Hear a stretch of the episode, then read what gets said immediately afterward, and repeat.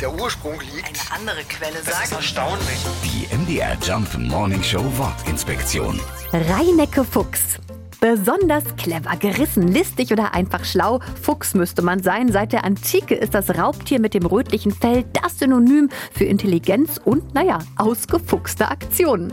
Das kluge Tier taucht dabei in Sagen, Fabeln und Gedichten der unterschiedlichsten europäischen Sprachen auf. Kann eigentlich kein Zufall sein. Im deutschen Dialekt findet man den Fuchs damals oft als Reinhard. Dieser Name stammt aus dem Lateinischen und bedeutet so viel wie ratsam und stark.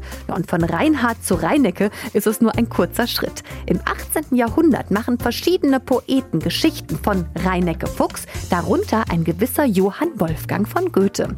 Daraus entwickelt sich später auch das Kinderbuch vom Reinecke Fuchs, der andere Tiere überlistet und sich so immer wieder aus brenzligen Situationen rettet.